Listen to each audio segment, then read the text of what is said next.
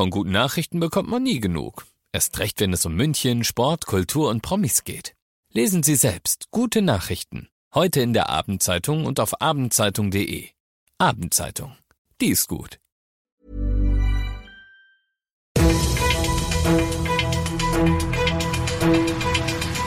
95 5 Charivari, das München Briefing, Münchens erster Nachrichtenpodcast. Christoph Kreis und diesen Themen. Hashtag Wo ist unser Altstadt-Radelring? Das Bündnis Münchner Ratentscheid macht Druck aufs Rathaus und keinerlei Druck aufs Rathaus für Ministerpräsident Söder spricht nichts gegen eine Wiesen. Schön, dass du bei dieser neuen Ausgabe wieder mit dabei bist in diesem Nachrichtenpodcast. Da erzähle ich dir jeden Tag innerhalb von fünf Minuten alles, was in München und im Ukraine-Krieg heute wichtig war. Das gibt's dann jederzeit und überall, wo es Podcasts gibt und immer um 17 und 18 Uhr im Radio.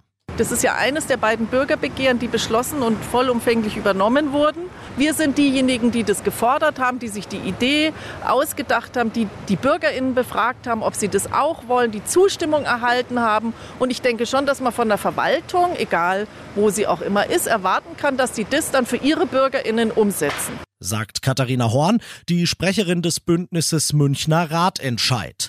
Dieses Bündnis hat heute am Isartor mit einer großen Plakataktion darauf aufmerksam gemacht, dass erst 6,8 Prozent des Altstadtradelrings umgesetzt sind. Dabei war der schon 2019 in einem der besagten beiden Bürgerbegehren beschlossen worden. Oberbürgermeister Reiter soll nun in den nächsten Tagen ganz viel Post bekommen. Das Bündnis teilt dazu in den nächsten Tagen Postkarten vom Altstadtradelring Radelring aus, wo alle Teile ausgestanzt sind, die noch fehlen.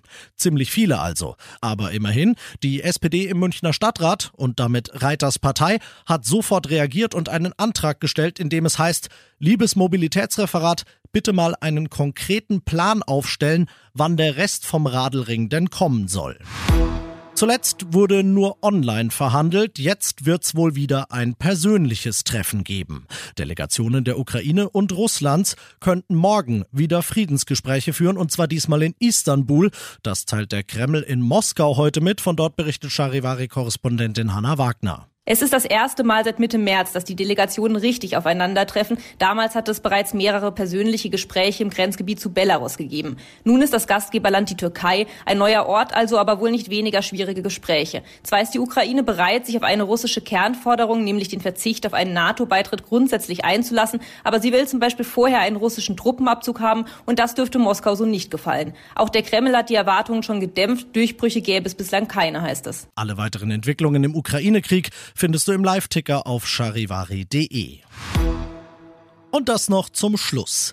Er war eigentlich gekommen, um hochoffiziell die bayerische Spargelsaison zu eröffnen und das hat er schon auch gemacht, aber Hauptsächlich hat unser Ministerpräsident Markus Söder heute am Viktualienmarkt über andere Dinge geredet. Unser Charivari-Reporter Alex Eisenreich war live dabei und du hast eine super gute Nachricht, was die Wiesen angeht. Ja, ich habe ihn drauf angesprochen, habe gemeint, naja, jetzt haben wir hier schon mal den Spargel angestochen. Es gibt ja noch so einen Anstich dann im Herbst. Wie sieht's denn aus? Und er hat gemeint. Das hast du nicht wirklich gefragt. Doch. Dem, du hast den Anstich-Wortwitz gebracht. Äh, natürlich, ja. Okay. Und gut, weiter bitte. Ja, er hat gemeint, es sieht gut aus. Also wenn München das will und die Rechtslage es dann erlaubt, dann spricht wirklich nichts dagegen. Er hat gemeint, man muss ja auch nicht alles schon auf Vorrat irgendwie absagen. Hauptsache jetzt schon, damit man wieder den Spaß den Leuten nimmt.